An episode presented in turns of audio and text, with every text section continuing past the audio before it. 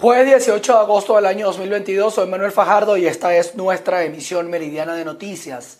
Comenzamos en Cúcuta, acá en Colombia, porque se desarrolla el segundo encuentro fronterizo con miras a que próximamente se abran los puentes internacionales sin limitaciones. Lorena Bornacelli está en el lugar con la información.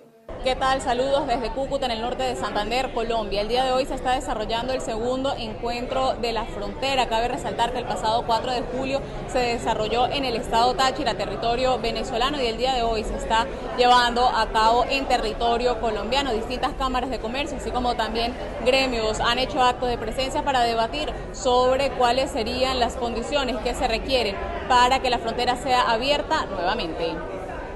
Esto es una demostración fehaciente de que los gremios empresariales de Colombia y Venezuela no solamente necesitan que se abra la, frontera como tal, es que nunca debe haberse cerrado. O sea, haber cerrado la frontera por las razones que hayan sido en su momento, lo único que fue, o sea, maltrataron a dos regiones que tienen una unión no solamente de carácter comercial, sino es cultural, histórica y familiar.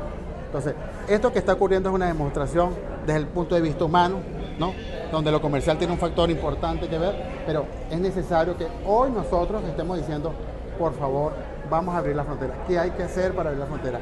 ¿Cuándo empiezan las reuniones? ¿Cuándo nuestros embajadores de ambos países van a tener ese primer encuentro como cuando el, el, el, canciller Leiva fue a visitar a nuestro gobernador en el estado Táchira? Es necesario comenzar desde ya empezar a entablar estas conversaciones. Pese a estos encuentros y reuniones, hasta el momento no hay ningún tipo de información por parte de los gobiernos de Colombia y Venezuela sobre cuándo se pudiese realizar por completo la reapertura de la frontera a través del estado Táchira. Yo soy Lorena Bornacelli reportando para BPI TV. Para la Cámara de Pequeños y Medianos Industriales y Artesanos en el estado de Carabobo, el sector eh, presenta asfixia regulatoria, inspecciones y cobros excesivos de multas. Gracias Manuel por el pase que nos haces hasta el estado Carabobo. El presidente Capemiat, Antonello Loruso, manifestó su preocupación ante la situación que enfrenta este sector que hace vida en la región. Además, hizo denuncias sobre lo que catalogó como altos impuestos. Esto fue lo que nos dijo. En este momento hay una inquietud grandísima con el tema de los servicios públicos porque estamos pagando una cuota mayores a lo que realmente consumimos mayores a lo que realmente debemos pagar. Igualmente hay ciertas sanciones como es el, corte del servicio público en el momento. Caramba, nosotros no podemos estar pagando lo que otros dejan de pagar, porque ese es el otro tema. Hay muchos servicios públicos que no son pagados por muchas personas. Y entonces no podemos nosotros los empresarios estar cubriendo el déficit que tienen esa, esa, esos servicios públicos, esas empresas públicas como es la electricidad, es el agua, es el aseo urbano. Igualmente, bueno, a nivel de, impuestos municipales, la alicuota está muy alta, hemos tratado de negociarla, hemos estado trabajando en eso, buscando la manera de, bajar esas alicuotas. Igualmente los impuestos sobre la ficha catastral, el impuesto inmobiliario, está muy alto. Si bien es cierto, la Secretaría de, de Economía, Producción y Turismo eh, llevada por Gustavo Gutiérrez, nos ha brindado la mano, hemos tenido conversaciones, pero todavía no hemos obtenido los resultados que realmente estamos esperando. El representante gremial hizo un llamado a los organismos del Estado para que apoyen las empresas que generan empleo y bienestar social en el Estado Carabobo. Con este reporte volvemos al pase contigo, Manuel. Así es, al menos 80 comerciantes en el mercado del sol de Urdaneta en el estado sur aseguraron haber perdido todo debido al paso de dos trombas marinas. Un panorama devastador es el que se aprecia en las parroquias de Chiquinquirá y Concepción en esta región. Establecemos el presente contacto desde el Mercado Sol de Urdaneta en el municipio La Cañada de Urdaneta, lugar que se encuentra totalmente devastado. Veamos y escuchemos parte de las declaraciones de los comerciantes afectados. Eso fue algo espantoso, o sea, primero fuerte lluvia, de pronto sentimos a las lluvias bajaron, de pronto sentimos un estrépito. De hecho, muchos creímos que era un tsunami por, con la fuerza que venía. En ese momento mi hija había salido al momento, bajó la lluvia, salió mi hija hacia el fondo de la farmacia SA. Fue un momento muy fuerte porque pensé que cuando esto voló, ella había quedado tapiada allí. Cuando se refiere a esto voló, ¿qué voló? Este, el techo, el techo subió, quiso caer otra vez y el techo volvió, o sea, voló completamente. Uf, es fuerte. Es fuerte porque no solamente yo, quedamos muchos. Somos 80 padres de familia que estamos aquí. Y les pedimos con, con devoción y amor que por Dios nos metan la mano, que no nos desamparen. Porque de verdad que lo necesitamos. Todos venimos aquí temprano a luchar para llevarle un bocado de comida a nuestros hijos a la casa. Sin nada. Cuando yo me fui de aquí, de mi casa, mi hija, que fui a, a, a irme a la casa, yo conseguí todo, los techos arrancados, la cerca. Mi hermana estaba dando gritos desesperados. Mija, cuando vimos eso, mira, eso fue horrible, eso fue una manguera con viento. Eso, eso no sabía aquí, nos abrazábamos unos a otros, fin de mundo dijimos, porque eso fue horrible y nosotros no tenemos nada, mija, con qué hacer las cosas ni nada. La casita del fondo de mi hermana también, las dos casas se, se volvió, se molió todos los techos y todo. Quedamos nada, el televisor, los aires, todo, todo, todo, todo en la plaza. Los comerciantes hacen un llamado a las autoridades de los tres niveles de gobierno a brindar el apoyo necesario para poder rescatar nuevamente el comercio y poder reactivar sus actividades. Es la información que podemos aportar desde el Estado Zulia, reportó María Carolina Quintero. Dirigentes de la organización política Encuentro Ciudadano realizaron un pancartazo, todo esto para denunciar las condiciones laborales de los jóvenes en Venezuela. Sí, gracias por el contacto. Lo realizamos desde la ciudad de Caracas, específicamente en la Plaza Bolívar del municipio Chacao. En este lugar, dirigentes del partido Encuentro Ciudadano realizan un pancartazo en protesta por las condiciones laborales de los jóvenes venezolanos. A mi lado se encuentra William Anseume, profesor universitario y secretario general de profesores de esta organización. Cuéntenos acerca de esta actividad.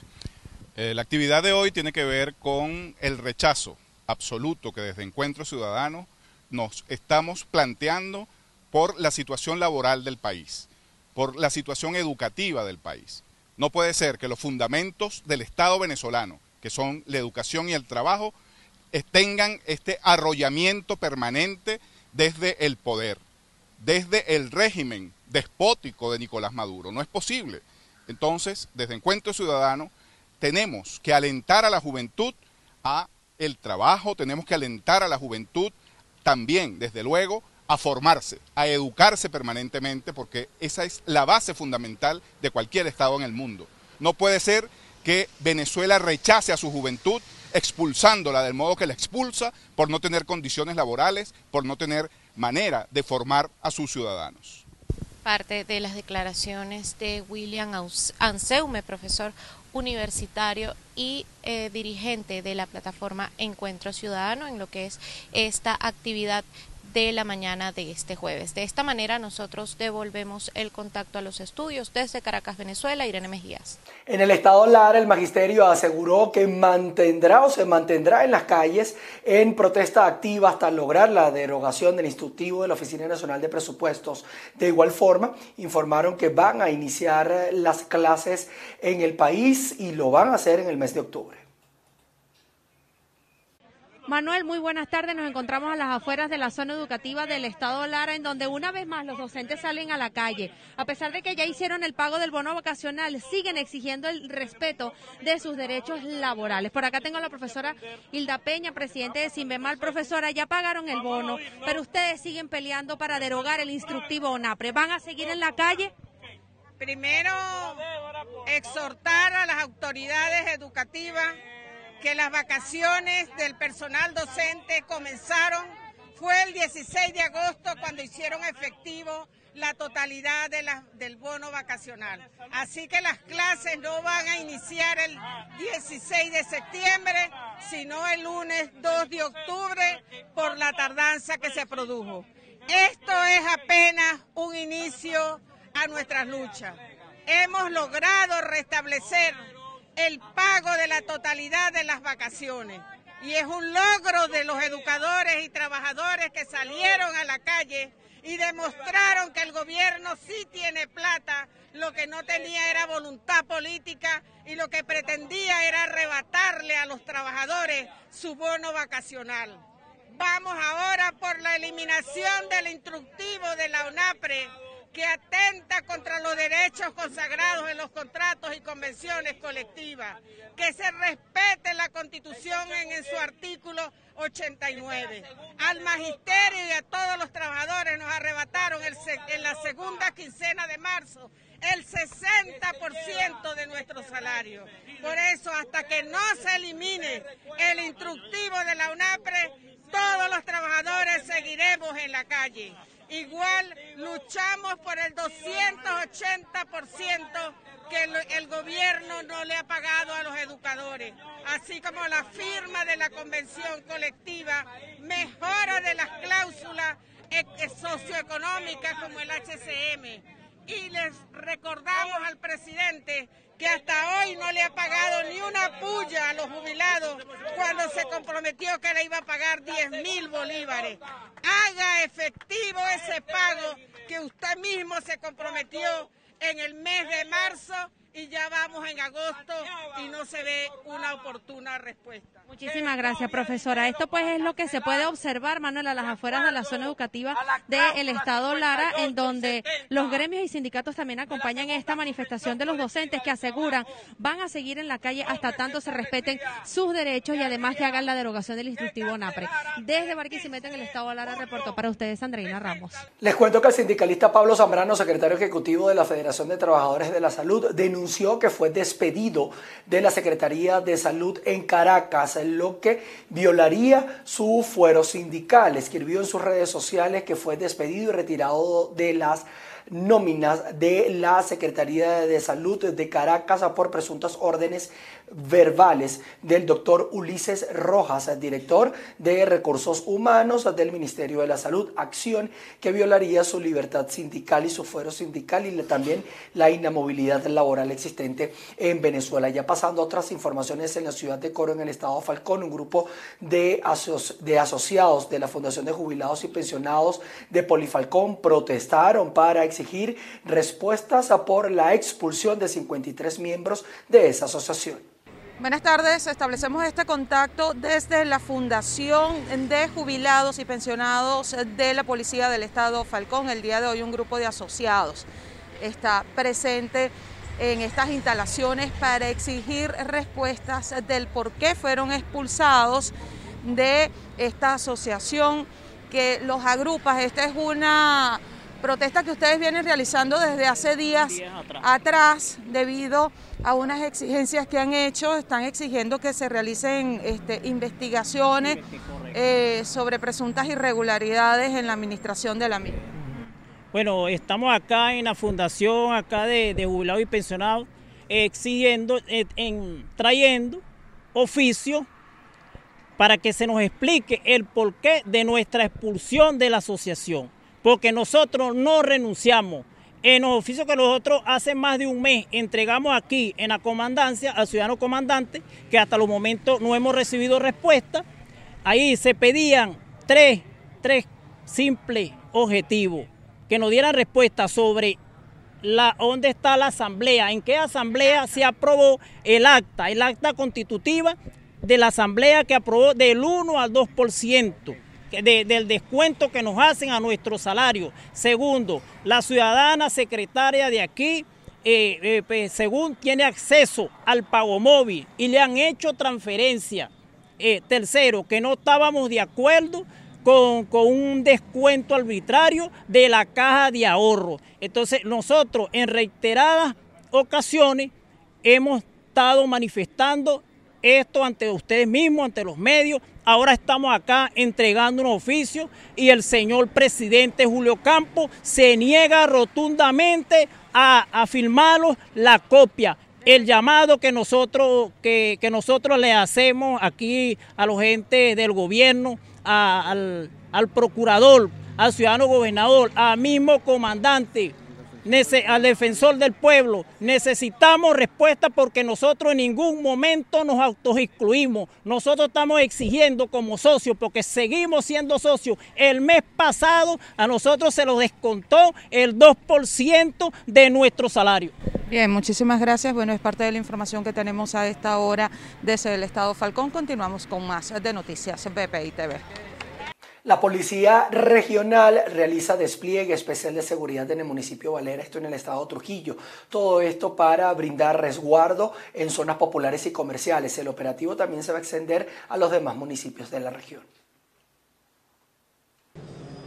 Saludos, gracias por este contacto. La Policía Regional activa plan especial de seguridad en el municipio Valera, municipio principal y comercial de la entidad, a cargo del gobernador del estado y del comandante de la FAPE. Vamos a conocer los detalles que nos ofrece la primera autoridad de la región. Un nuevo plan. A partir de ahora, la policía de Valera estará recorriendo los barrios y las calles y el centro de la ciudad pero además de eso estamos revisando todas las infraestructuras.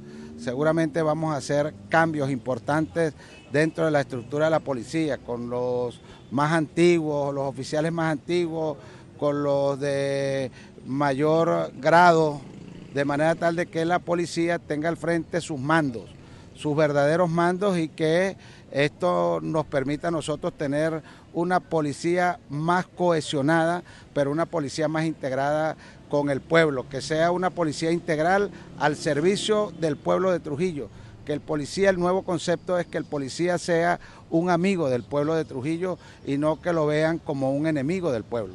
Gobernador, estas acciones que se están dando en el día de hoy, eh, ¿se pueden eh, decir que estarían enmarcadas en algún tipo de cifras o datos por robos presentados en el estado de Trujillo en algún municipio de Valera? Bueno, nosotros somos el segundo estado con menos índice delictivo del país. Lo que quiero es ahora profundizar, que la policía esté en menos actos administrativos, pero en más actos de vigilancia, de patrullaje y de protección de la ciudadanía. Y por eso he pedido al mayor Adames, al nuevo director del Cuerpo de Policía Estatal del Estado de Trujillo, además anuncio, dejará de llamarse Fuerzas Armadas Policiales del Estado de Trujillo, FAPEP, y se llamará eh, Cuerpo de Policía Estatal del Estado Trujillo, que es el nombre que verdaderamente debería tener estos cuerpos. Con estas acciones indicó el gobernador del estado que buscan que la policía regional se integre más con los ciudadanos, con cada uno de los municipios y las parroquias, para brindar así la seguridad que la región necesita. Es la información que tenemos para ustedes desde el estado Trujillo, les reportó Mayra Linares. En el Callao, en el estado Bolívar, fue decretado el Día Mundial del Calipso en honor a la negra Isidora, una destacada madama y luchadora social del sur de Venezuela. Carlos Uniaga nos tiene los detalles. Establecemos este contacto a esta hora desde el Estado Bolívar. Con calipso, alegría y honores, el pueblo del Callao homenajea a Lucía Isidora Agnes, la madama más insigne de este pueblo minero. Y también recuerdan la importancia del calipso. El alcalde Coromoto Lugo nos va a hablar sobre este decreto que se ha oficializado el día de hoy, el Día Municipal del Calipso. Están con miras al Día Nacional del Calipso y háblenos también de lo que representa la negra Isidora para este pueblo. El, el decreto número 13 donde decretamos la creación, lo que es el Día eh, Municipal del Calixo, todos los 17 en honor al nacimiento de la Negra Isidora, que hoy tiene 99, 99 años, el próximo año cumple 100, este, se está preparando un buen escenario, unas buenas actividades con toda la agrupación, con la Fundación Negra Isidora que maneja el amigo Carlos London y vamos a hacer un gran evento.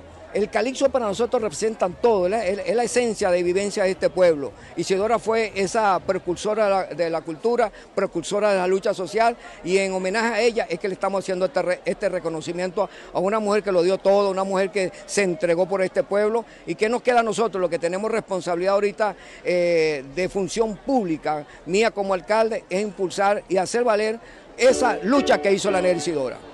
Bien, parte de las declaraciones del alcalde de Coromoto Lugo que hablaba luego de haber finalizado esta actividad honorífica eh, a la negra Isidora y también al Calipso. Con esta información regresamos el contacto con ustedes al estudio adelante. Seguimos con ustedes. Seis de los siete soldados y policías que estaban secuestrados por la guerrilla del Ejército de Liberación Nacional acá en Colombia fueron liberados. Esta entrega de los uniformados se produjo luego de las reuniones exploratorias de diálogos con el gobierno de Gustavo Petro. Seis funcionarios de la fuerza pública fueron liberados por la guerrilla del ELN que los entregó a una comisión humanitaria encabezada por personal de la Defensoría del Pueblo y de la Diócesis del Departamento de Arauca. La liberación se dio entre los municipios de Tame y Fortul, zona de confluencia de este grupo armado, así como de las disidencias de las FARC. Aún en poder del ELN queda un uniformado. Desde la Defensoría del Pueblo celebramos que una misión humanitaria conformada por nuestros funcionarios de la Regional Arauca y la delegada para la prevención de la conflictividad social, junto con la diócesis de Arauca, recibió a dos suboficiales y tres soldados profesionales del Ejército Nacional y un miembro de la policía que se encontraban en poder del ELN. La misión humanitaria adelantada en el Piedemonte Cordillerano de Arauca recibió a los miembros de la Fuerza Pública de manos del Frente de Guerra Oriental del Ejército de Liberación Nacional ELN los uniformados que regresaron a la libertad fueron Jovan David Rudas, José Ángel Yate, Milton Moreno, Sherman Santana y Gustavo Anacona, del Ejército, y Mauro Muñoz, patrullero de la Policía Nacional. Aún queda en poder del grupo terrorista Ángel Modesto Saosa Dueñas, secuestrado el pasado martes 16 de agosto en la vereda Flor Amarillo, zona rural del municipio de Tame, en el departamento de Arauca. Desde la Defensoría del Pueblo destacamos el regreso de los miembros de la Fuerza Pública con sus familias y reiteramos que nuestros canales humanitarios seguirán abiertos para permitir el regreso de todas las personas que se encuentran en poder de los grupos armados ilegales, con el ánimo de seguir consolidando las labores que conduzcan a la búsqueda de la paz que tanto anhelamos. Esta liberación se produce en medio de los acercamientos que ha tenido el nuevo gobierno de Gustavo Petro con cabecillas del Comando Central COSE de la guerrilla del ELN en La Habana, Cuba, con la finalidad de retomar los diálogos fallidos que se iniciaron en el año 2018. En Bogotá, Miguel Cardosa, BPI TV.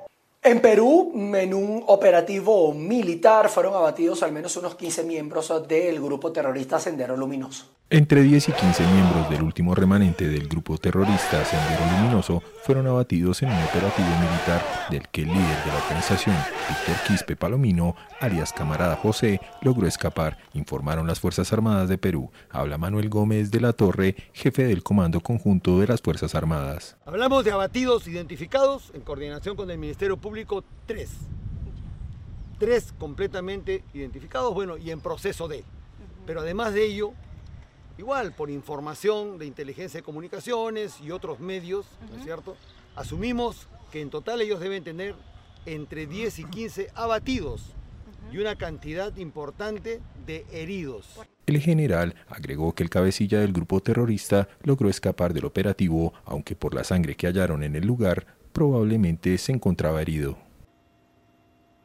Además, precisó que se logró desbaratar el sistema de control y abastecimiento de esta facción disidente de Sendero Luminoso, que todavía se mantiene activa en el Braem, donde conviven en alianza con el narcotráfico. La incursión militar en los campamentos terroristas permitió la incautación de una gran cantidad de armamento, material de comunicaciones, equipamiento, ordenadores y abundante literatura que, según el general, definitivamente van a permitir producir información de inteligencia interesante e importante. La muerte de Jorge Quispe Palomino, camarada Raúl, fue confirmada por el Comando Conjunto de las Fuerzas Armadas en marzo del año pasado, aunque se produjo en enero por una afección renal crónica que se agravó tras ser herido tres meses antes por proyectiles disparados desde helicópteros durante un enfrentamiento contra militares y policías. Su baja dejó supuestamente al camarada José como único líder del último remanente del grupo armado. En Argentina, los sindicatos aliados con el presidente Alberto Fernández y agrupaciones de izquierda protestaron en Buenos Aires, imagínense ustedes, la capital de ese país, todo esto para reclamar justamente al gobierno central que frene la inflación reinante. Vamos a los detalles en el siguiente informe.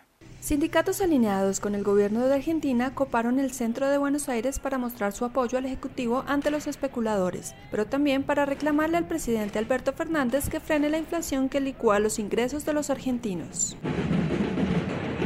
Al concluir la masiva movilización que colapsó el centro de Buenos Aires, los organizadores señalaron en una rueda de prensa que les preocupa la inflación, la especulación financiera y también la especulación política de sectores opositores de cara a las elecciones generales de 2023.